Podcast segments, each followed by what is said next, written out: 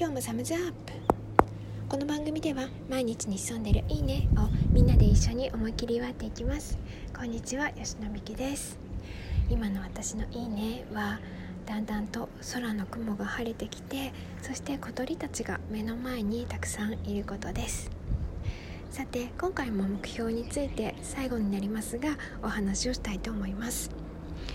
やっぱり目標を立てるとなるとどうしても達成したいことはっていうふうに考える方が多いんですけれども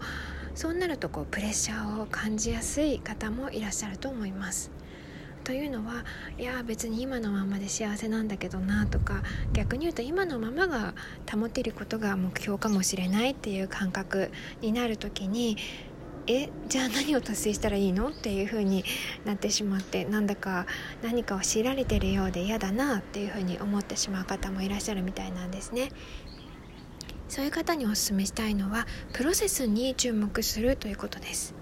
同じように朝起きて、まあ、掃除をしてご飯を作って子供を送り出してみたいな同じように会社に行って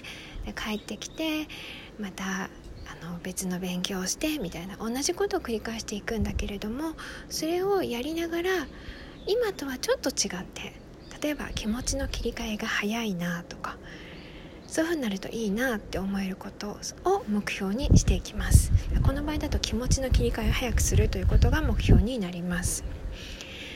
他にも例えば恨みから解放されて自由に生きる。こういうことも目標になります。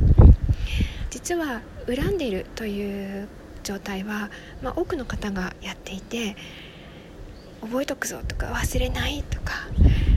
そういう感じってもう恨みなんですね。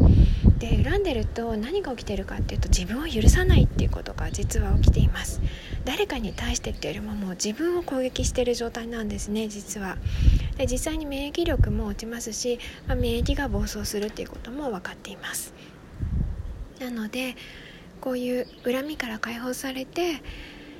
自分を許して自由に生きていく。これも目標になっていきます。達成すること毎日やることは同じでもそのプロセスそれをやる時の態度だったり気持ちが変わっていきますよね。でこうしたプロセスに注目した目標を立てていくと何がいいかというとまた実は達成したかったことというのをちゃんと見つけてしまうんです私たち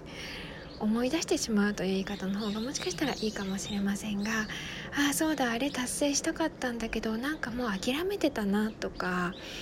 あもうすっかり忘れてたけどそういえばあの時ああいうふうに願ったなっていうことをちゃんと思い出していけるんですね。まあ、実際にはそのゴールとプロセス両方とも大切なので両方でそうやってこう目標を立てて回していけるということが非常に健全です。でそれが同じ年に両方の目標が立たなくても今年はプロセス来年はゴールみたいなあるいはこの3年間はずっとプロセスだなとかそういう感じでも大丈夫です。それでは目標に皆さんどうぞ導かれていい1年過ごしてください。今週は体感一番寒い時期でもありますのでどうぞお体十分にご自愛ください。ではまた来週。